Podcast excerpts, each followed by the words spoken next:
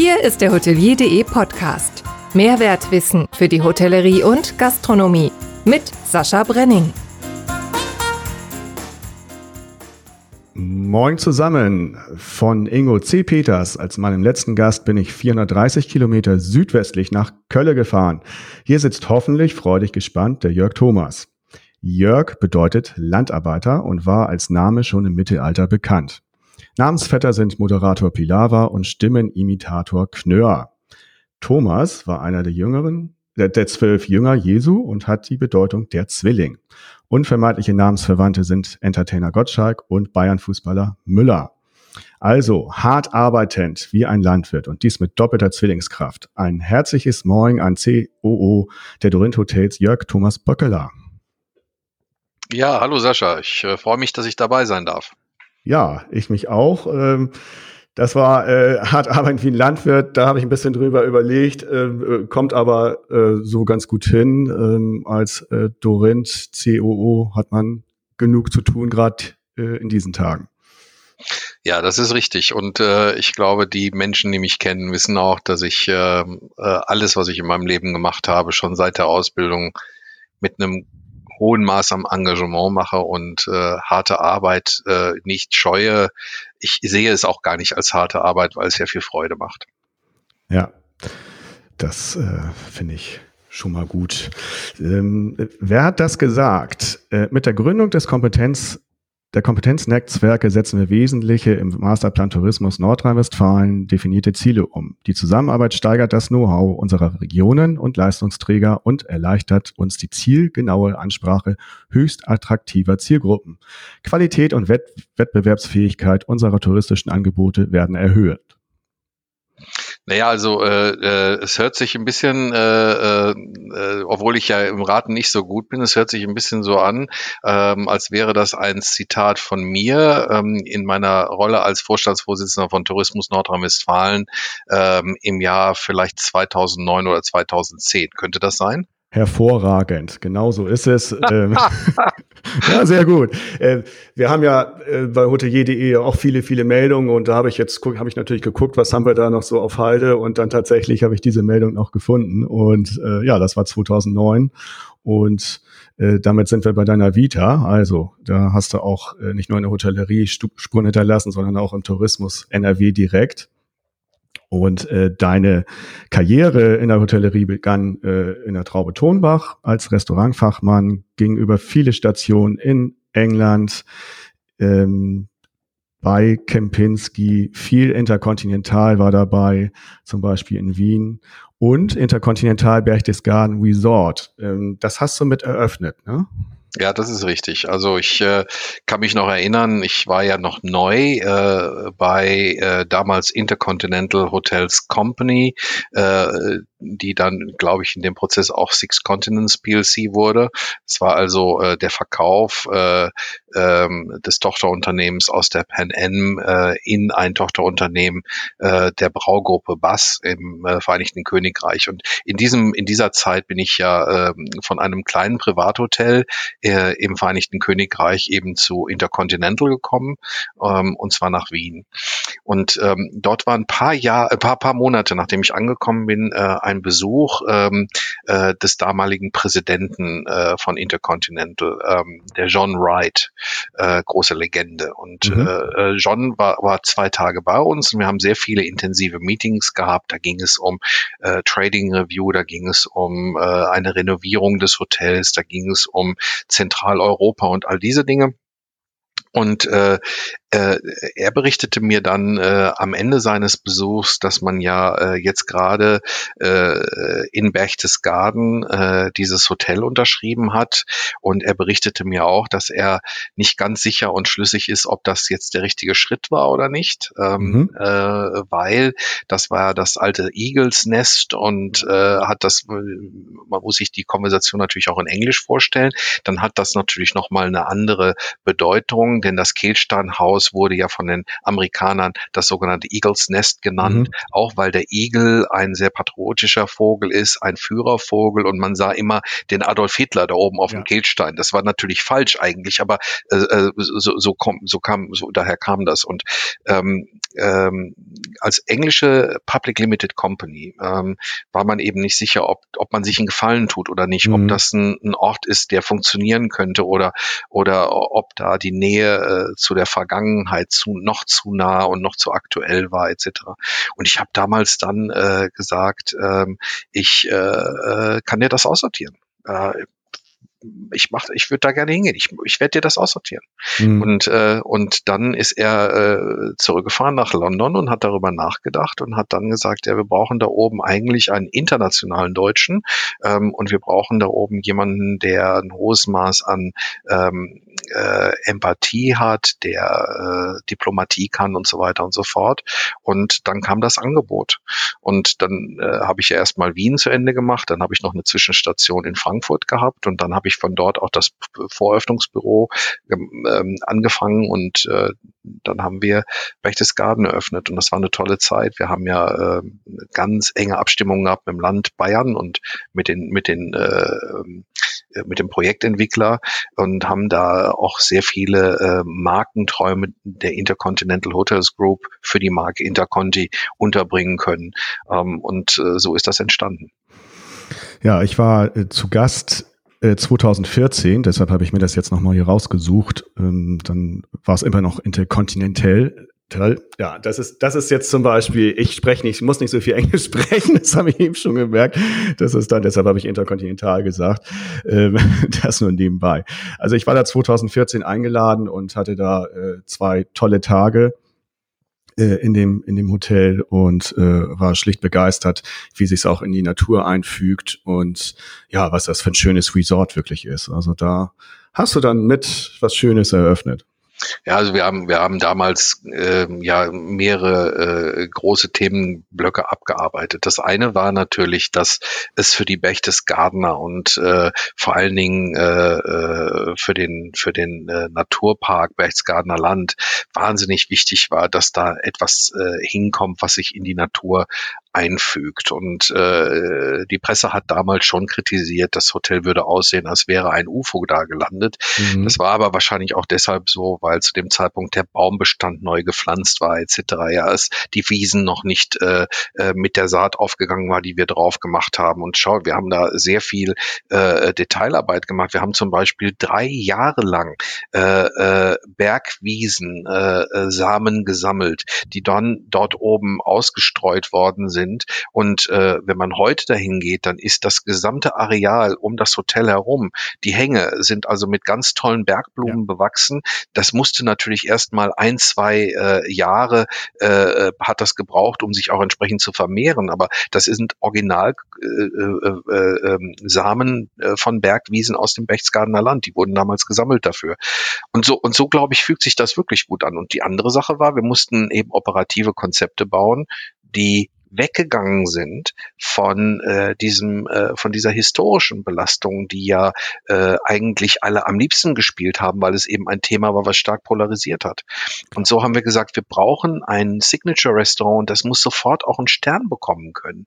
Äh, und ich freue mich, dass der Uli Heimann noch ja. immer dort ist, noch immer einen Stern kocht, ja. äh, immer noch eine super Bewertung hat im Gomio und übrigens haben sie ja auch das Restaurant, das hieß damals Le Ciel, inzwischen umgeändert und jetzt heißt es pur, pur genau, äh, äh, von der Purität, glaube ich, äh, der Landschaft, des, der, der Produkte und so weiter. Und ähm, ich, ich war äh, dort äh, zum Essen mit der Familie im letzten Sommer. Wir haben einen sensationellen Abend gehabt und es war toll zu sehen, wie er sich und auch sein Restaurant nochmal neu erfunden hat. Toll. Ja. Ja, ist auch ein sehr sympathischer äh, äh Typ. Den habe ich ja auch kennengelernt, den Ulrich Heimann. Das ist, hat äh, nicht nur, dass er gut kochen kann, man kann auch schön mit ihm äh, einen ausquatschen. Das äh, war auch sehr schön. Und zum Hotel nochmal selber. Ich bin ja nun sehr gerne, das ist ja einer meiner Lieblingsorte schlechthin, Königssee. Und äh, egal von wo du jetzt guckst, äh, du musst schon sehr genau hinsehen, äh, dass du das Hotel von unten oder so siehst. Also das ist, fügt sich wirklich gut in die, in die Natur ein. Ja, das ist richtig. Mhm. Ja, von dort ging's weiter nach Südafrika und äh, Düsseldorf und dann kam eine Station äh, Melbourne, Intercontinental äh, Melbourne und Sydney. Du bist ja mit deiner Frau äh, und deinen Kindern, die damals zwei und vier waren, im Januar 2011 äh, nach Australien gegangen. Was hat dich beziehungsweise deine Familie daran gereizt? Ja, interessant. Äh, äh, mal in Australien arbeiten zu wollen, ähm, ist eigentlich ein Wunsch gewesen, den hatte ich schon äh, während der Ausbildung. Ähm, ich habe ja vier wunderschöne Jahre gehabt ähm, in der Traube Tonbach ähm, und ähm, habe dort ja äh, zunächst einmal äh, Koch gelernt und dann Restaurantfachmann und ähm, ähm, hatte äh, dort auch das ganz große Privileg, ein paar Monate mitarbeiten zu dürfen in der äh, Schwarzwaldstube, damals noch unter der Leitung von Harald Wohlfahrt und mhm. Heiner Finkbeiner und ähm, äh, habe enorm viel gelernt. Und ja. äh, dann kam irgendwann der Punkt, wo man gesagt hat, jetzt möchte ich gerne in die Welt gehen und möchte das, was ich eben gelernt habe, auch ein bisschen äh, ähm, äh, an den Mann bringen. Und ich habe mich dafür ganz exotische Destinationen beworben und ich habe, glaube ich, sieben oder acht Bewerbungen nach Australien geschickt, weil ich gedacht habe, als junger Mann nach Australien, das muss doch großartig sein. Ähm, das äh, hat aber nicht funktioniert. Ich habe keinen äh, Job bekommen, denn damals war die äh, große Frage, äh, die, äh, wenn man also eine Arbeitsgenehmigung wollte, dann musste man einen Arbeitsvertrag haben. Einen Arbeitsvertrag bekam man aber nur, wenn man eine, äh, eine Arbeitsgenehmigung hat hatte. Mhm. Und ähm, jetzt weiß ich nicht genau, was da zuerst war, das Ei oder die Henne, ähm, aber äh, äh, das haben wir nicht gelöst bekommen, also bin ich nie nach Australien gegangen. Und es war dann im Jahr 2008 ähm, äh, bei äh, IHG, wo das europäische Management der Intercontinental Hotels Group einige Australier hatte. Jennifer Fox war die Präsidentin, gebürtige Australierin. Äh, äh, Richard Hartmann äh, war Chef über EMEA, äh, ebenfalls Australier ähm, der damalige Senior Vice President Human Resources, der John, war ebenfalls Australier und Chef des Quality Management war ebenfalls Australier. Mhm. Übrigens auch alles Menschen, die ich später wieder getroffen habe. Ähm, und äh, wir hatten dann abends ähm, äh, äh, bei einem der Besuche äh, dieses Senior Leadership Teams in Düsseldorf äh, äh, ein Dinner organisiert und vorher hatten wir einen Drink in der Bar zusammen. Und da hat mich äh, dann irgendjemand gefragt, was würdest du dir bei Interconti wünschen? Was wäre das, das tollste Hotel, was du mal irgendwann leiten kannst? Und dann habe ich gesagt, dass äh, der größte Wunsch wäre, irgendwann mal das Intercontinental Sydney zu leiten. Mhm. Weil es ist ein absolutes ähm, äh, Leuchtturmhotel innerhalb der IHG. Mhm. Und ähm, dann haben alle gelacht. Und äh, äh, dann im Jahr 2010 ähm, äh, habe ich einen Anruf bekommen ähm, von Jennifer Fox und Jennifer hat gesagt, du hast jetzt vier Jahre Düsseldorf gemacht. Ähm, wir finden, dass du das sehr gut machst ähm, und äh, wir finden, dass wir dich unterstützen sollten äh, auf deiner sogenannten Leadership Journey und du musst wachsen und ähm, äh, was wären da die nächsten Schritte? Äh, wäre es eine Area-Rolle oder wäre es nochmal eine ganz neue Kultur? Äh, zu machen. Und das haben wir eben hin und her diskutiert. Und dann stand zur Diskussion wohl möglich äh, für Interconti nach San Francisco oder nach Melbourne zu gehen. Ähm, und äh, dann habe ich gesagt, wenn Melbourne gehen würde, das wäre doch toll. Und äh, zwei Wochen später habe ich im Flieger gesessen und das Interview geführt. Übrigens habe ich das Interview in Sydney geführt und äh, hatte Melbourne überhaupt nicht gesehen und bin dann drei Monate später versetzt worden nach Melbourne. Und das war das erste Mal, dass ich Melbourne besucht habe. Äh, als ich dort dann angekommen gekommen bin, um meinen Job anzutreten. Und ähm, das war äh, sensationell. Das Hotel war äh, ganz neu renoviert, ein altes viktorianisches Gebäude von 1841 gewesen und das Hotel musste positioniert werden. Äh, das ist in einem Markt wie Melbourne, der ist sehr beschränkt, schwierig mit einer neuen Marke zu kommen. Und hier haben wir eben ähm, so ein bisschen das Fund gehabt, dass vor äh, 30 Jahren äh, oder 40 Jahren schon mal ein Interconti in Melbourne äh, war. Ähm, und äh, das war das Hotel der Stars und dann haben wir irgendwie versucht daran anzuschließen, nicht unähnlich wie äh, als das Adlon neu aufgemacht hat, hat man mhm. ja auch an der alten Geschichte des Adlons angeknüpft. Und das hat funktioniert und nach zwei Jahren ist dann äh, das Asia Pacific Team auf mich zugekommen und hat gesagt, Jörg, du bist ja inzwischen ein echt äh, australisch angepasster Europäer äh, und dir scheint es hier zu gefallen und äh, uns gefällt auch, was du tust und wir hätten jetzt einen äh, Regionaldirektorenjob ähm, äh, in Sydney, du müsstest nur umziehen und du müsstest du natürlich das Interconti Sydney mitleiten. Jo. Dann habe ich da gesessen und gesagt, ich muss das erstmal mit meiner Frau besprechen. Ja. Und gedacht habe ich, Juhu. Yes, yes, das ist es. Endlich komme ich an, ja, weil das Toll. ist ein sensationelles Hotel, ja. äh, auch im, im australischen äh, äh, Mikrokosmos extrem wichtig. Äh, mhm. und, und das war toll und war eine große Ehre. Und ich habe da also fünf großartige Jahre gehabt. Was ist denn der größte Unterschied zwischen Melbourne und Sydney? Das würde mich nochmal interessieren, weil ich war jetzt noch gar nicht Australien, aber kenne natürlich die beiden Städte so von, von äh, Fernsehreportagen. Ja, so richtig können wir uns das wahrscheinlich hier gar nicht vorstellen, weil du hast ja Melbourne ähm, und, und Sydney in Australien und das ist ja für uns ein Land. Und ähm, äh, das Erste, was man sich mal vorstellen muss, ist, dass die äh, Städte ja gut 1400 Kilometer auseinander liegen. Mhm. Ähm, das ist äh, schon von hier bis irgendwo Mittelitalien oder so.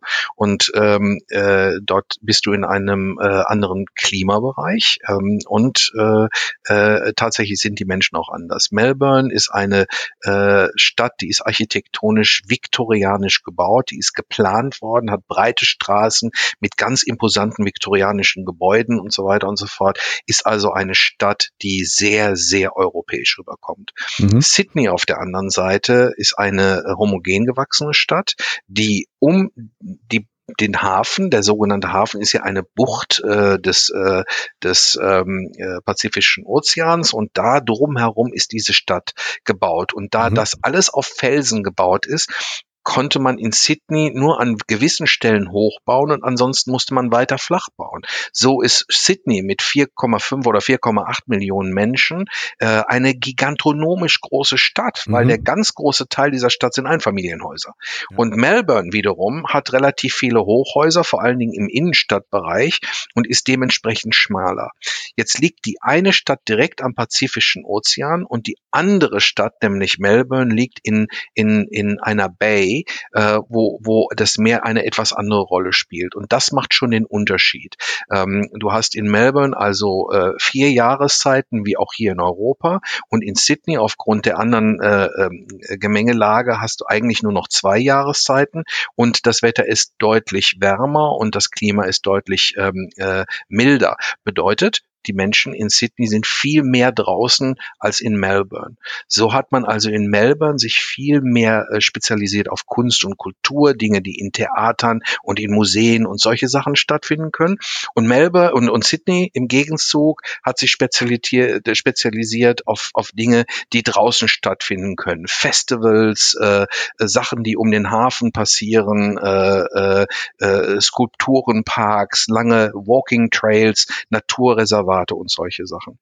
Ähm, und dann gibt es natürlich noch einen ganz entscheidenden Unterschied, den die, Melbourne, die Melburnians, wie man sie nennt, nicht so gerne hören. Und das ist, Sydney hat ein paar sogenannte Landmark Buildings.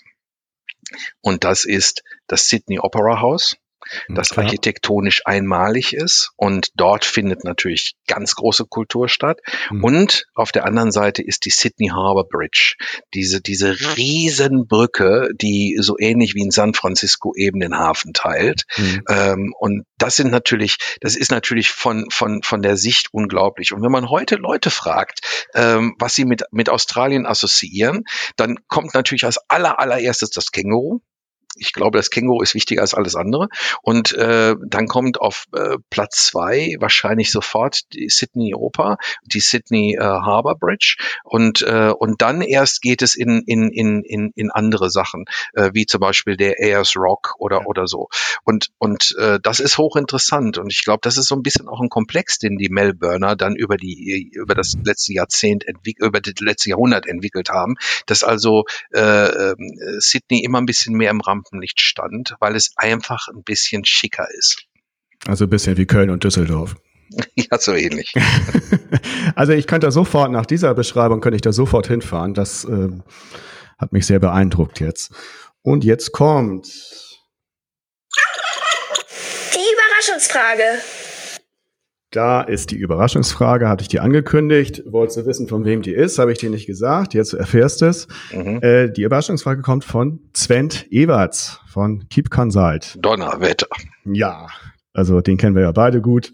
Er möchte heute, ich soll herzliche Grüße bestellen, er möchte heute nicht über Revenue Management reden, hat er mir extra das, gesagt. Ich habe jetzt gerade gedacht, ob ich jetzt gechallenged werde zu, zu Revenue Management. Das wäre natürlich der Hammer. nee, hat er mit Absicht gesagt, nein. Er äh, fragt stattdessen, Lieber Jörg, meine Frage ist, was kann unsere Branche gerade in Bezug auf die Krise von Australien und dem asiatischen Raum lernen oder sogar adaptieren? Ja, das ist äh, interessant. Ich habe äh, den Vergleich ähm, in den letzten Monaten äh, immer wieder angestrebt, und zwar deshalb, weil äh, wir hier auf der nördlichen Halbkugel sind und Australien ist auf der südlichen Halbkugel. Das heißt, die sind also in ihren Saisonalitäten anders unterwegs als wir. Und als wir äh, hier äh, im Sommer äh, die ersten äh, Lockerungen hatten, da äh, kam Australien gerade aus der äh, fürchterlichen Feuerkrise, weil äh, ja. die haben ja mächtige Feuer gehabt im Jahr 2020 äh, 20 im Frühjahr und äh, ging dann in die äh, äh sorry 2019 und ging dann äh, äh, aus dem australischen Sommer in den Winter und äh, hat damit mit ein bisschen Verzögerung dann auch Corona bekommen. Und da hat man dann ähm, etwas gemacht, das würde man hier nicht tun können. Man hat nämlich das Land einfach zugemacht.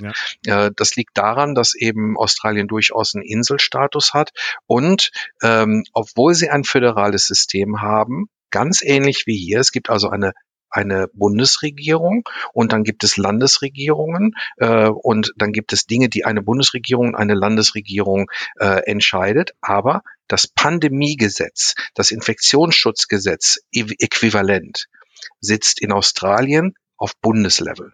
Mhm. Das entscheiden nicht die Länder, sondern das entscheidet tatsächlich der Prime Minister, also das Äquivalent des Bundeskanzlers. Und dementsprechend hat man dort sehr viel schneller äh, Entscheidungen zum Lockdown, zu Reisebeschränkungen, äh, auch zu, zu Beschränkungen von Reisen innerhalb von Städten, äh, innerhalb von, von Ländern und so weiter auf Bundesebene äh, fällen können. Und da haben sich dann alle dran halten müssen. Man hat dann äh, durchaus einen harten Winter gehabt. Man hat da fünf Monate einen harten Lockdown gemacht. In Victoria nochmal äh, äh, etwas stärker, weil Victoria sicherlich das Bundesland ist, was klimatisch am ähnlichsten ist äh, äh, wie hier. Es ist nicht ganz so kalt im Winter, aber es ist eben nass, es regnet viel, die Temperaturen sind nur knapp über dem Gefrierpunkt, also da, wo Melbourne die Hauptstadt ist. Und, mhm. und ähm, äh, dort hat der Lockdown noch am längsten gebraucht, aber man ist so weit, dass es heute News sind, wenn ein oder zwei Corona-Fälle im Land auftreten. Mhm. Und äh, diese diese diese diese äh, Politik der der Isolation hat zwar im Land äh, äh, verhindert äh, hohe Todeszahlen zu haben und äh, äh, die Krankheit wirklich minimiert, aber es hat natürlich auch dort die Wirtschaft massiv getroffen, ähm, weil äh, die zweitgrößte, der zweitgrößte Beitrag zum Bruttosozialprodukt in Australien ist Tourismus. Ja. Das heißt, der internationale Tourismus darf jetzt nicht kommen und so liegt auch dort wie hier die Hotelbranche natürlich am Boden. Dort gibt es keine Restriktionen, man kann ganz normal in Cafés gehen, man kann sein Leben als Australier in Australien genießen, aber es ist eben Australien für Australier und niemand anderes ist da. Und das mhm. bedeutet, äh, dass die Hotels durchschnittlich vielleicht mit 35 bis 40 Prozent Auslastung fahren, weil das gesamte International Business Travel ist nicht da und die Touristen sind nicht da etc. So, was haben wir also, äh, was hätte man also lernen können? Man hätte vielleicht lernen können, etwas stringenter mit dem Lockdown umzugehen. Und ich glaube, das, was wir jetzt in den letzten Tagen gerade merken, ist, dass eine Bundesregierung ja auch hier darüber nachdenkt, wie man das Infektionsschutzgesetz hochhebt auf Bundesebene. Mhm. Und ich habe gestern Abend dazu noch eine Diskussion äh, äh, gesehen, nämlich die Bundesratsdiskussion, äh, wo die Landes ähm, äh, die Landesväter ja alle miteinander oder Mütter äh, miteinander diskutiert haben und natürlich war die große Kritik, man nimmt uns etwas weg. Aber im Zweifelsfalle ist es so, wenn es eine, eine wenn, wenn wir ein Infektionsgeschehen haben, was hier jeden Bürger gleichermaßen angeht, was uns als Republik angeht, dann sollten wir auch eine zentrale Stelle haben, die das für die gesamte Republik managt, damit wir einheitliche Maßnahmen haben und einheitliche Vorgaben haben. Ähm, und äh, ich glaube, das haben die Australier wirklich gut gemacht. Hier kommt, hier kommt noch etwas zum Tragen. Wir, wir haben ja 14 Bundesländer, in denen wir Hotels haben. Und ähm, eine der ganz großen Herausforderungen in dieser Pandemie für uns war, dass wir immer wieder und immer wieder äh, äh, nachgucken mussten, okay, was ist denn in Bremen? Wie macht es die Hansestadt Hamburg? Wie macht es Berlin oder Brandenburg und Nordrhein-Westfalen? Und das war immer sehr unterschiedlich. Da gab es ein Nord-Süd-Gefälle, da gab es aber auch ein Ost-West-Gefälle. Das war sehr schwierig zu handeln. Auch was die Hilfsprogramme und sowas natürlich angeht. Ja. Ne? Das ist ja auch überall verschieden. Ähm, ja. Das war jetzt die politische Seite. Ähm, Sven hatte auch gefragt, was die Branche selber in Bezug äh, auf die auf die Krise lernen kann. Ja, die ähm, äh, Australier ähm, haben ähm, äh, zum Beispiel ein System gehabt, was ähm, ich ganz interessant finde. Und das hat man in Großbritannien ja auch eine Zeit lang gemacht. Man hat also die Hotellerie und die Gastronomie damit gestützt, dass äh, Menschen also staatliche Unterstützung bekommen haben, um in Hotels zu übernachten beziehungsweise in Restaurants zu essen. Es gab mhm. also einen von den Ländern beziehungsweise vom Staat verordneten Incentive, ähm, äh, den jeder haben konnte. Und darauf muss man dann am Ende nur eine Steuer zahlen, äh, weil es eben ein Benefit ist, aber ansonsten gibt es eben was dazu und so wird dann der Aufenthalt im Restaurant intensiviert mit eben einem Gutschein. Und äh, das hat durchaus der Hotellerie und Gastronomie in Australien geholfen. Und wenn man jetzt äh, äh sich anschaut, äh, äh, was läuft besser und was läuft schlechter, dann würde ich sagen, wir haben hier eine deutlich höhere soziale Absicherung für unsere Mitarbeiterinnen und Mitarbeiter. Das ist sehr positiv. Mhm. Äh, aber auf der anderen Seite hat man äh, sehr viel pragmatischere Ansätze, wie man äh, die Branche unterstützen kann und der Branche eben auch äh, wieder Leben einhauchen kann. Und ich glaube, ein ganz großer Unterschied ist, ähm, äh, man hat in Australien genauso gesehen, wie man das auch in Deutschland gesehen hat, über die Toolbox des Robert Koch Instituts, dass eben die Hotellerie äh, ähm, äh, äh, für, das Infekt für die Infektionsentwicklung gar nicht beiträgt, äh, äh, sondern ähm, äh, wir im Grunde äh, äh, im Grunde äh, unterstützen, dass Menschen nicht von A nach B gehen. Das heißt, wir sind sogenannte Sonderopferträger. Und mhm. äh, das hat man in Australien eben auch gemerkt, dass die Hotellerie äh, äh, keinen negativen äh, Einfluss hatte auf die Infektionsentwicklung. Und dort hat man eine andere Entscheidung getroffen. Und die ist, wir stützen die Hotellerie und die Gastronomie, wir machen sie wieder auf, damit die Menschen auch wieder, wieder rausgehen können mhm. und zwar mit Abstand und äh, Hygienemaßnahmen dennoch äh, ein, äh, einige einigermaßen normales Leben äh, führen können. Und ich würde mich so sehr freuen, wenn man hier eben auch verstehen würde, dass äh, dadurch, dass die äh, äh, Branche äh, eben an der Infektionsentwicklung gar nicht teilnimmt, sondern ganz im Gegenteil, wir durch unsere Hygienekonzepte ja äh, eigentlich sehr, sehr gut, gutes Umfeld bilden, äh, dass wir das langsam wieder aufmachen können, so dass Menschen auch wieder mal mit anderen Menschen sich treffen können, auch wenn es auf Distanz ist. Aber das ist natürlich eine andere Lebensqualität als das, was wir durchleben im Moment. Ähm, und das haben die dann auch äh, unbürokratischer gemacht, das Ganze, ne? Das ist korrekt, ja. Okay, dann. Die Lieblingsbürokratie. Schmeißen wir die auch gleich mit rein. Bertha, meine Bürokratie-Kuh, äh, freut sich immer über Futter in Form von Bürokratie, die du besonders gerne magst. Was würde dir da einfallen? Bürokratie, die ich besonders gerne mag oder die in ich gar nicht mag? ja, in aller Anführung. Äh, das ging schon ja. manchmal schief, dass jemand tatsächlich seine Lieblingsbürokratie genannt hat. Nein, also Vorgänge, äh, die dich richtig nerven. Ja, also schau, ich bin, ich bin generell ja ein pragmatischer Mensch und ich würde mich auch als Macher sehen, ähm, äh, habe also eine relativ hohe Energie und möchte eben Dinge auch umsetzen etc. Und äh, was mir natürlich äh, äh, immer wieder auffällt, ist, äh, wie viele Lagen an äh, Komplikationen man eigentlich einführen kann, um am Ende äh, mit etwas nicht ins Ziel zu kommen. So, wenn wir jetzt also von der Bürokratie reden, dann haben wir jetzt gerade in, in der Pandemie etwas gelernt. Wir haben also im November, äh, und ich nehme das bitte nur als ein Beispiel, wir haben im mhm. November also die Novemberhilfe ausgerufen und wir haben gesagt, äh, dass niemand auf der Strecke bleiben soll, der Sonderopferträger ist etc. Und äh, wir haben dann äh, irgendjemanden beauftragt, mal eine Webseite zu machen, mal zu gucken, wie denn Anträge gemacht werden. Und die müssen ja auch geprüft werden und nochmal geprüft werden.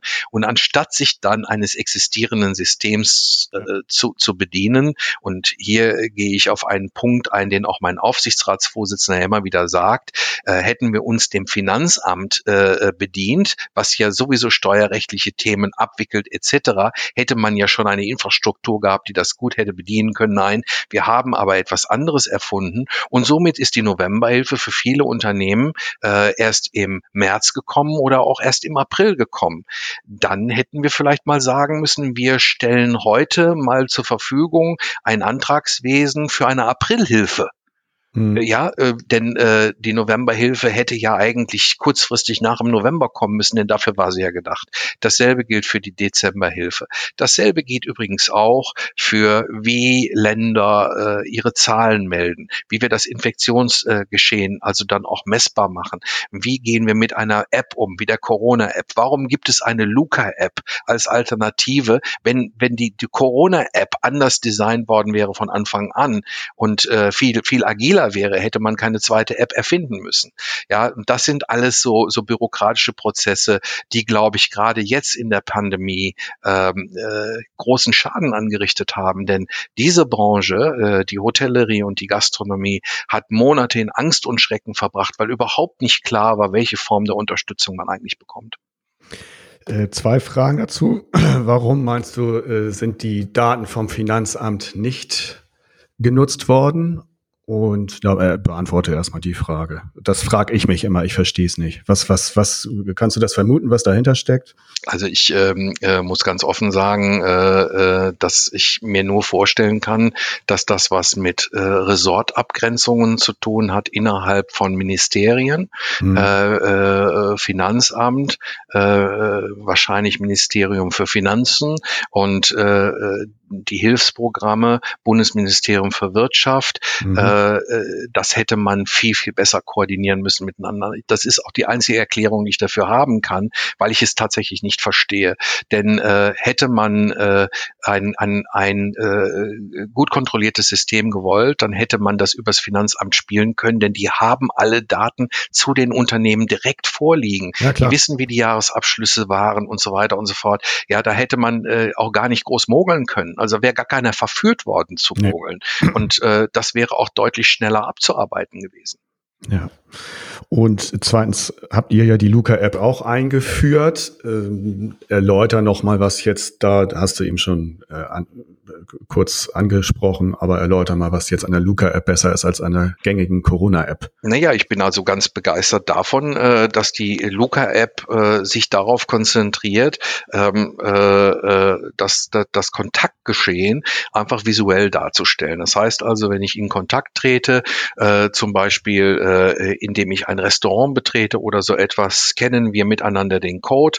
Äh, äh, das wird gleich gemeldet und so wissen wir, wer war zu diesem Zeitpunkt hier unterwegs miteinander, wer hat sich da getroffen, äh, alles mit Hygienemaßnahmen und Abständen, gar keine Frage, aber wer war im Raum zusammen, wer war von der und der Uhrzeit bis zu der und der Uhrzeit eben an diesem Ort. Ähm, das ist für ähm, äh, das Nachvollziehen vom Infektionsgeschehen ja eine echte Grundlage, dass man das weiß. Wenn man das in manuellen Listen macht und dann im Nachhinein nachgucken muss, wer war denn wohl möglich da und wer, wer könnte denn da noch äh, äh, sich angesteckt haben und so weiter, ist das natürlich ein manueller Prozess, der unglaublich lang dauert. Und das wäre sicherlich ein Tool gewesen, das hätte in die Corona-Warn-App reingehört. Die Corona-Warn-App kann das aber so nicht. Ja, sie vergibt ja auch keine Codes oder oder oder wie auch immer oder, oder tat das nicht. Ich habe jetzt gesehen, es gibt eine, eine Verbesserung, die ist gerade vor, vor einem Tag aufgespielt worden. Ich habe mich damit noch nicht beschäftigt, aber bei der Luca-App gefällt mir eben ganz pragmatisch. Ich habe sie auf meinem Handy, der Betrieb hat sie ebenfalls äh, auf einem iPad. Wir scannen den App miteinander, damit wissen wir, äh, äh, dass die Person eingetreten ist. Wir scannen ihn wieder, dann wissen wir, dass die Person ausgetreten ist und dann wissen wir, wer noch da war etc. Also super Nachvollziehbarkeit etc. Und das ist für mich ähm, ein ganz wesentlicher Beitrag auch ähm, in der Art und Weise, wie wir mit der Pandemie umgehen nach vorne, äh, dass wir eben so etwas unterstützen. Ist ja eine super Idee. Klar. Äh, ist die denn datenschutzkonform? Da wird dann auch wieder dran rumgemäkelt. Und äh, für mich einer der Punkte, warum es hier nicht äh, klappt, ist halt der völlig überhöhte Datenschutz, gerade in diesen Zeiten. Äh, also dass die, dass die ähm, DSGVO ähm, äh, Schutz bietet auf der einen Seite ist außer Frage, aber eben auch viele Restriktionen verursacht auf der anderen Seite, glaube ich, ist auch außer Frage. Mhm. Ähm, äh, die äh, wir, wir, wir haben mit den Entwicklern äh, der Luca-App äh, gesprochen und äh, wir haben sehr äh, plausibel erklärt bekommen, dass diese, äh, dass diese, äh, äh dass, dass das Umfeld, was sie bringen, äh, entsprechend äh, sicher und geschützt ist und äh, deshalb ja auch viele Finan äh, Gesundheitsämter bereits mitmachen. Ähm, äh, die Diskussion, äh, ob das jetzt wirklich so ist, kam dann latent auf, nachdem wir es schon implementiert hatten, aber ist ja auch im Augenblick erst wieder mal im Sande verlaufen. Ich glaube, das war so ein so eine Eruption, die nirgendwo hingeführt hat. Also ich bin fest davon überzeugt, dass äh, zu diesem Zeitpunkt wir guten Gewissens sagen können, sie ist datenschutzkonform und in, an dem Tag, wo das nicht der Fall wäre, würde ich auch erwarten, dass eine Luca-App äh, entsprechend nacharbeitet. Ja, gut. Schön, schön erklärt. Vielen Dank dafür. Ähm, was sagen, sagen dir diese Zahlen? Äh, 257 Millionen, 67,2 äh, und 125 Millionen und 30,1 Prozent.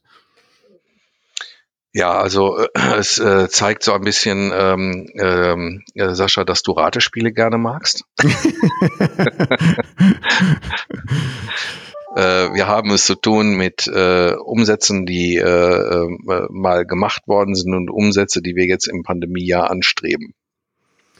Genau, also das eine war von 2019, der Umsatz 257 Millionen und der fiel dann 2020, wohlgemerkt, auf 125 Millionen und die Belegung jeweils äh, 67,2 Prozent äh, von Dorint, jetzt wohlgemerkt, ähm, und 30,1 Prozent in 2020. Richtig. Was erwartet ihr da für 2021? Ja, zu diesem Zeitpunkt äh, erwarten wir eigentlich immer noch ähnliche Zahlen wie im Jahr 2020, ähm, weil wir haben uns jetzt mal äh, zahlentechnisch auf fünf Monate Lockdown äh, äh eingestellt. Äh, aber ich bin auch sehr offen. Äh, wir äh, ähm, gehen schon davon aus, dass wir ab Juni äh, wieder wieder aktiv sein dürfen. Ähm, und äh, warum gehen wir davon aus? Weil wir davon, äh, weil wir hoffen. Und das ist interessant, nicht, dass wir also Business sprechen und wir reden über Hoffnung. Äh, ja. Das hätte es früher nicht gegeben. Nee. Äh, früher hätten wir gesagt, zum Hoffen oder äh, zum Kerzenanzünden geht man in die Kirche. Ja. Ähm, äh, äh, aber in der Tat ist es ja so, dass wir tatsächlich noch nicht genau wissen, wo die Reise hingeht. Warum wissen wir das nicht? Weil ähm, wir jetzt mitten äh, in der Endphase der Debatte sind, wo das Infektionsschutzgesetz in Zukunft äh, angesiedelt werden muss. Und äh, wir können ja mal davon ausgehen, so hat es die Presse ja jetzt immer wieder dargestellt, dass es, äh, ähm, äh, wenn das Gesetz durch ist, äh, entweder heute, End of Business oder spätestens am Montag, es dann nochmal ganz starke Restriktionen gibt. Ähm, deren Erfüllung auch schwierig sein wird, denn wenn man so die, die, die Inzidenzwerte anguckt, die da im Raume stehen, äh, 200, 165, 100, unter 100, wer darf was wann und so weiter, das wird also hart, keine Frage. Wir brauchen parallel dazu äh, die Umsetzung der Impfstrategie. Äh, das geht ja Gott sei Dank inzwischen deutlich schneller. Also wenn wir mit der Geschwindigkeit von 700.000 am Tag äh, weitermachen, dann werden wir im Sommer sehr gute Erfolge haben und mit dem im Hintergrund denke ich, äh, der Mai wird nochmal hart, äh, weil da werden wir den Gürtel nochmal stark eng schnallen müssen und dann hoffe ich wirklich, dass es im Juni losgeht. Und das bedeutet dann, wir werden sieben Monate haben. Äh, wir sehen schon ähm, äh, gute Möglichkeiten und äh, ja Möglichkeiten im Resortbereich an der Küste und auch in äh, in den äh, Bergen. Und ähm, wir glauben auch, dass äh, da die Küste und die Berge ja nicht unendliches äh, Potenzial haben. Also irgendwann sind ja dann mal alle Betten und alle Zimmer belegt, ja. ähm, dass dann auch irgendwann es einen Überschlag geben wird in die hochinteressanten deutschen Destinationen. Und hier haben wir ja Gott sei Dank äh, ähm, nicht wie England ein metropolisches System, sondern du hast ja tolle Destinationen, äh, die Weltkulturerbe haben und andere große Attraktionen Destinationen. Und da sehe ich schon auch, dass es sich äh, auch touristisch ein Stück erholen wird, dass wir also ein Stück des Business Travels durch touristische Reisen ersetzen können. Aber ähm, der Backbone äh, dieser Hotelgesellschaft ähm, ist natürlich immer schon das Business, der Businessreisende und vor allen Dingen der Meetinggast, der Tagungsgast gewesen. Und ähm, äh, da gehen wir nicht davon aus, dass es da große neue äh, Impulse gibt vor September. Ich würde dann aber hoffen, dass Business Travel ab September, Oktober langsam wieder anläuft und dass wir womöglich im letzten Quartal auch dann anfangen können, zum Beispiel über hybride Konzepte, die wir ja auch nochmal gefeintun haben bei der Firma, ähm, äh, entsprechend auch die ersten Meetings wieder durchzuführen. Ja, es gab äh, eine denkwürdige Pressekonferenz, die ich fast komplett ähm, verfolgt habe, am 15.04. mit äh, eurem Aufsichtsratsvorsitzenden Dirk Iserloh, mit Otto Lindner und Frank Marenbach äh, zum Beispiel und auch mit äh, der Manuela Heim von Domero. Und äh, das war dann so der emotionale Höhepunkt, der mich dann auch ein bisschen runtergezogen hat, muss ich ganz ehrlich sagen, wie sie dann darüber äh, fast unter Tränen berichtet hat, wie äh, das alles langsam den Bach runtergeht, auch dort hast du die auch gesehen, die Pressekonferenz? Ja, selbstverständlich. Ähm, wir haben ja auch geholfen, sie entsprechend vorzubereiten, war in einem unserer Hotels. Wir haben dort dann auch ein Hygienekonzept angewendet und die Pressekonferenz ist ja auch äh, wie ein hybrides Meeting aufgesetzt ja. gewesen. Ähm, äh, hier bleibt also eins mal zu sagen, Initiator des Ganzen äh, ist Dirk Isalo, unser Aufsichtsratsvorsitzender, der ja seit Beginn der Pandemie kämpft darum, dass die Dinge ähm, äh, mit einem mittel- und langfristigen Blick auch versehen werden.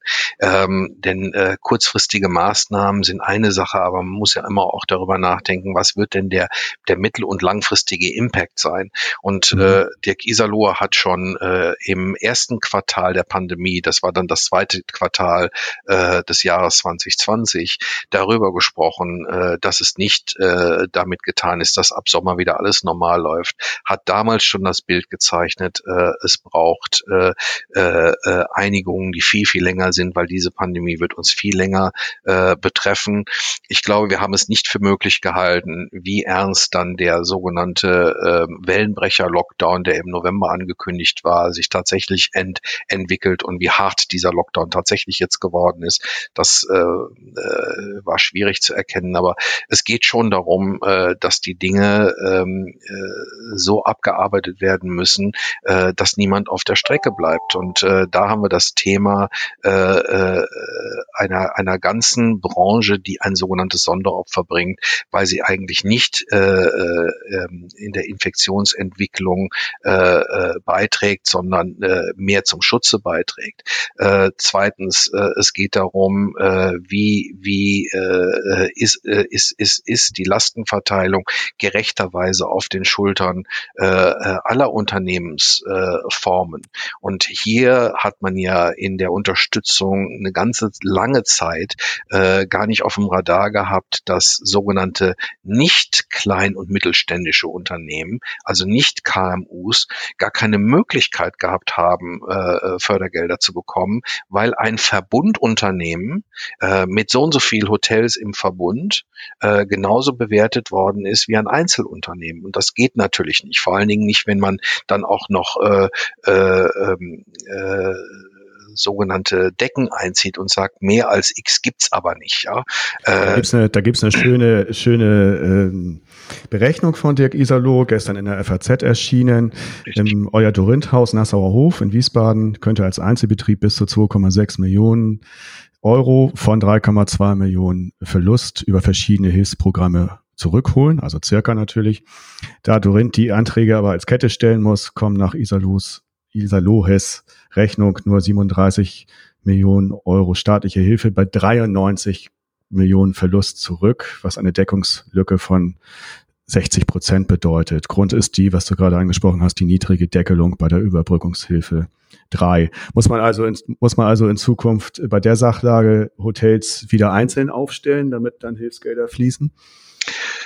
Ja, also ich glaube, das wäre, äh, also die, die, die Frage zu beantworten, äh, würde man vielleicht mal erst einen, einen, einen äh, Dialog führen müssen mit einem Wirtschaftsprüfer und auch da ja. mal die steuerrechtlichen Dinge angucken. Ähm, aber, aber mal ganz ehrlich, äh, das ist einfach nicht durchdacht gewesen. Und äh, Herr Isalo und die Gruppe der Hoteliers hat hier ganz klar ermahnt, das muss bearbeitet werden, damit äh, die äh, Zukunft gesichert wird von einem ganz wesentlichen äh, Unternehmens äh, äh, äh, oder oder äh, von, von ganz wesentlichen Unternehmen, äh, äh die ja mit 300 Unternehmen äh, 210.000 Mitarbeiter äh, äh, äh, beschäftigen. Das ist ja nicht klein. Ähm, also das muss, das muss bearbeitet werden. Genauso wie wir auch nachhaltig fordern, äh, wir brauchen eine Renovierung des Insolvenzrechts, ja, um sicherzustellen, äh, dass niemand auf der Strecke bleibt, aber auch um sicherzustellen, äh, äh, dass wir keine mittel- und langfristigen Schäden äh, äh verursachen. Und das muss einfach nochmal durchdacht werden. Und so äh, hat äh, Herr Isalow dann natürlich diese Hoteliers auch um den Tisch bekommen um äh, das auch nochmal ganz klar bei der Bundesregierung, bei äh, der Bundeskanzlerin, bei den Ministern und auch bei den äh, äh, äh Ministerpräsidenten anzumahnen.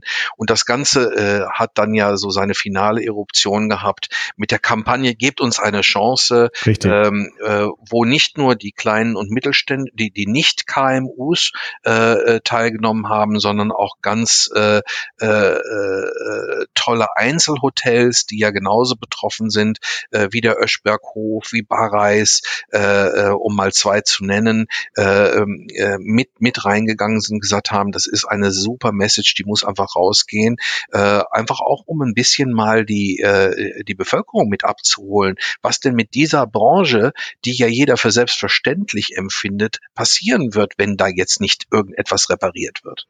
Und dann äh, werden wir ein, ein Problem haben. Dann wird es eben deutlich weniger Hotels geben, deutlich weniger Restaurants geben und auch ein, ein deutlich weniger hoher Qualitätsanspruch, weil die wirklich auf Qualität setzenden Hotels womöglich äh, aufgrund ihrer sehr hohen äh, äh, Fixkosten dann auch ein Stück auf der Strecke bleiben. Und das ist ja nicht Sinn und Zweck der Übung. Ja, die diese Aktion fand ich auch große Klasse. Äh, das ist ja, das war eine ähm, Anzeige in Zeitungen auch, ne? Richtig. Mhm. Ja, und da ist Nelson Müller, von, Müller vorne drauf ähm, und Johannes. Richtig und Johannes King, King ja. Mhm. Ganz genau. Und ja, das hat große Wellen auch geschlagen. Und das fand ich gut, dass da äh, sich viele zusammengetan haben und gemeinsam sprechen, genauso wie es auf dieser Pressekonferenz war, wo ich einfach nochmal sagen möchte, dass ich die wirklich sehr emotional fand und wie gesagt, ich hatte danach auch wirklich äh, ziemlich einen Kloß im Hals insgesamt. Aber sie war sehr gut gemacht. Das war schon Hollywood-reif. Das war große Klasse. Ähm, äh, Dirk Isalo ist klar, der, der macht das klasse. Otto Lindner hat super gemacht. Aber auch die anderen haben es auf den Punkt gebracht. Jeder hat ja so seine, ne, seine, seine Punkte gehabt, die er äh, bereden sollte. Und das war wirklich richtig gut gemacht und mündete halt in, in dieser Aktion, die ich auch sehr gut fand. Ja, also ich kann, ich kann eins ganz klar sagen. Wir, wir als äh, Geschäftsführung dieser Firma äh, schätzen uns sehr, sehr glücklich, ähm, dass wir einen äh, ähm, Mehrheitseigentümer, also einen Familienunternehmer und Aufsichtsratsvorsitzenden haben, der ähm, äh, mit dieser unglaublichen äh, Kraft äh, diesen Kampf führt.